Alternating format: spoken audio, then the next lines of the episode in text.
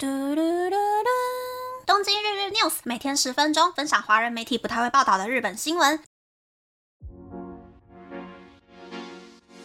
欢迎来到东京日日 news，我是可乐咪。哦，刚刚一边写稿一边吃可乐饼，我整个人好幸福呀！昨天呢，日本当然有很多大大小小的新闻，例如自民党的政治现金调查好像有在动，但是感觉看不到血流成河的样子，我有点失望。然后日本的全家说，首都圈内大概一百间直营店，从一月二十九日开始呢，要实施汤匙、叉子、吸管收费的制度。所以喜欢吃优格啊，或者是喜欢吃咖喱饭的人，一月二十九日以后进入首都圈全家的门市之前，要先看清楚汤匙是不是免费的，才可以避免要用免费的筷子吃东西的窘境。不过昨天整个看下来啊，我比较关注的新闻就是标题上写的这个新闻啦。我先来介绍一下事件的开端好了。二零二一年十月十二日，静冈县的甲府市，一名当年还未成年的十九岁少年远藤玉喜，在凌晨三点半侵入住宅，用砍草的弯刀和十八公分的水果刀，对在一楼睡觉的一对五十多岁夫妻砍了很多刀。在二楼睡觉的小女儿听见家里有尖叫声之后，跑到一楼查看情况，就被犯人拿着弯刀敲击头部，受伤之后跑到二楼，告诉也是十九岁的大女儿，一楼好像出了什么事情。这个时候呢，犯人也已经走到二楼了，所以两个女生就这样光着脚从阳台跳下去，跑到五百公尺外的超商打电话报警。女儿在长达八分十五秒的报案电话当中，告诉警察：“请救救我们！我现在已经逃出来了，但是犯人应该还在家里。爸爸妈妈可能已经死掉了，可能已经被杀掉了。”但是在两个女生报案的时候，犯人把他们家放火烧掉。当警察赶到现场，对在房子附近徘徊的犯人问话的时候，犯人当场就转头跑掉了。直到当天晚上七点左右，犯人才到派出所自首。而这个犯人杀了两个人，并且伤害小女儿，放火把房子烧掉的事件，最原本的起因就是因为这一名十九岁的少年被这一对夫妻的大女儿发了好人卡。而这一起案件的公开法庭，从去年十月二十五日开到昨天为止，经历长达三个月，开庭二十一次后，陪审团们给出了将犯人判处死刑的决定。为了保护被害人，法院在法庭上称呼爸爸为 A 一，妈妈为 A 二。十九岁的大女儿为 A 三，小女儿为 A 四。犯人也因为犯案当时还未成年，在法庭上被称为一。而去年十月二十六日第一次开庭时，犯人从头到尾都没有说过话，一切由律师负责发言。律师表示，犯人承认杀了爸爸和妈妈，并且把房子给烧掉了，但是否认对妹妹有杀意。十一月一日第六次开庭时，检察官说明了犯人放火烧房子的流程，并且提到。犯人准备了三罐打火机油和九个瓦斯罐，规划要放火引起爆炸，破坏犯案现场。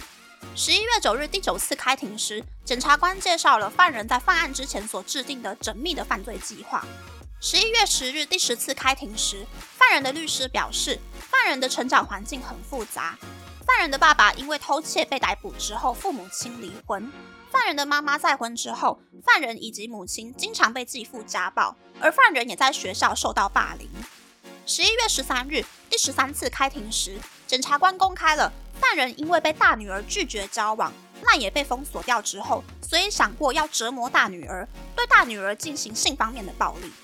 因为在学校看到大女儿对其他的同学态度很亲切，所以才决定要杀掉大女儿。可是又害怕。杀大女儿的时候会被与大女儿同住的家人们发现，所以才想要杀了大女儿一家人。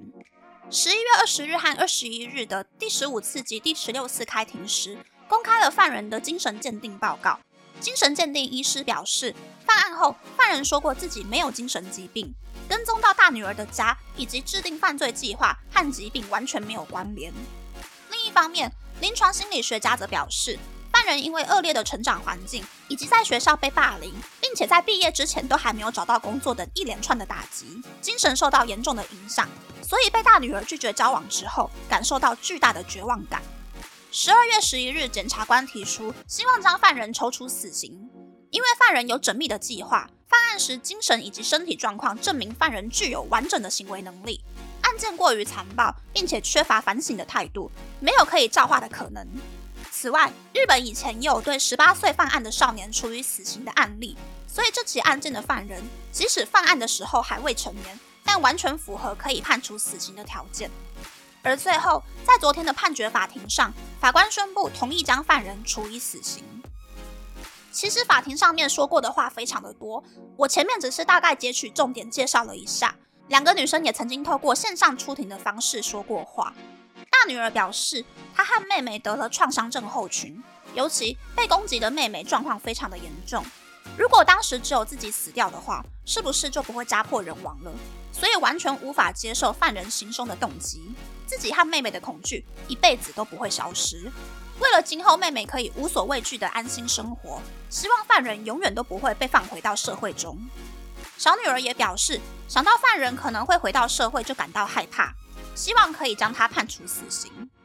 其实，在昨天的判决出炉之后，九名陪审团当中有四个人出席了记者会。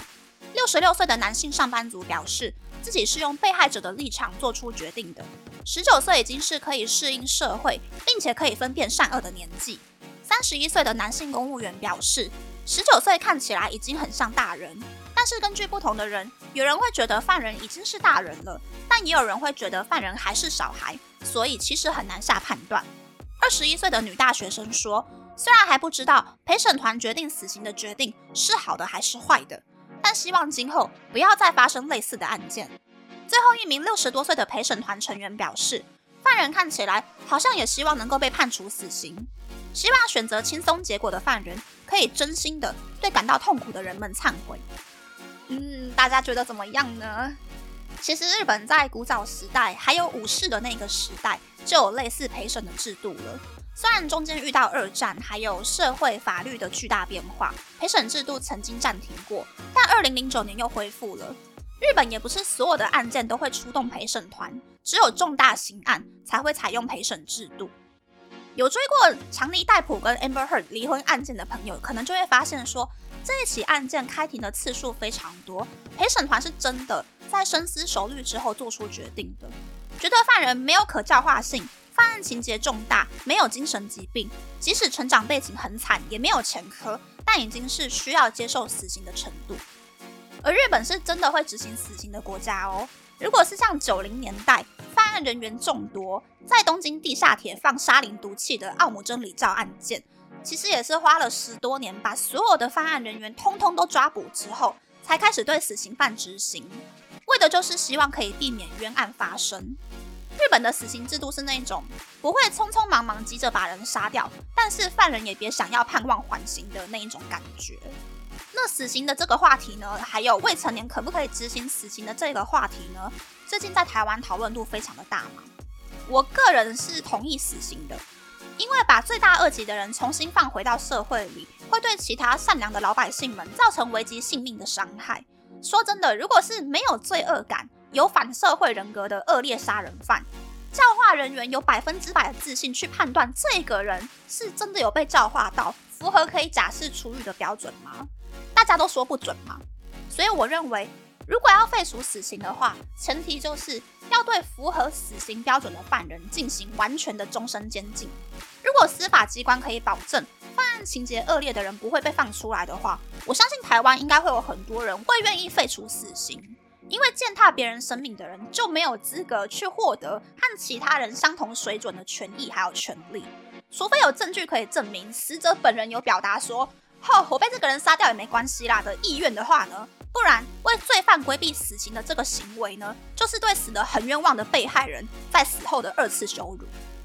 那么，那么这次的分享就到这边，不知道大家喜不喜欢这样的节目呢？欢迎大家留言和我分享你的想法。今天的话题有一点点沉重，我觉得，嗯，有很多可以去思考的空间啦。喜欢这个节目的朋友，可以在 Apple、Spotify、s o n KKBox、First Story、Mixbox 等 Podcast 平台和 YouTube 订阅《东京日日 News》，多多按赞、评分，或是在 s o n 小赞助这个节目，还可以在 Instagram 追踪《东京日日 News》Day Day Talk 的账号哦。拜拜。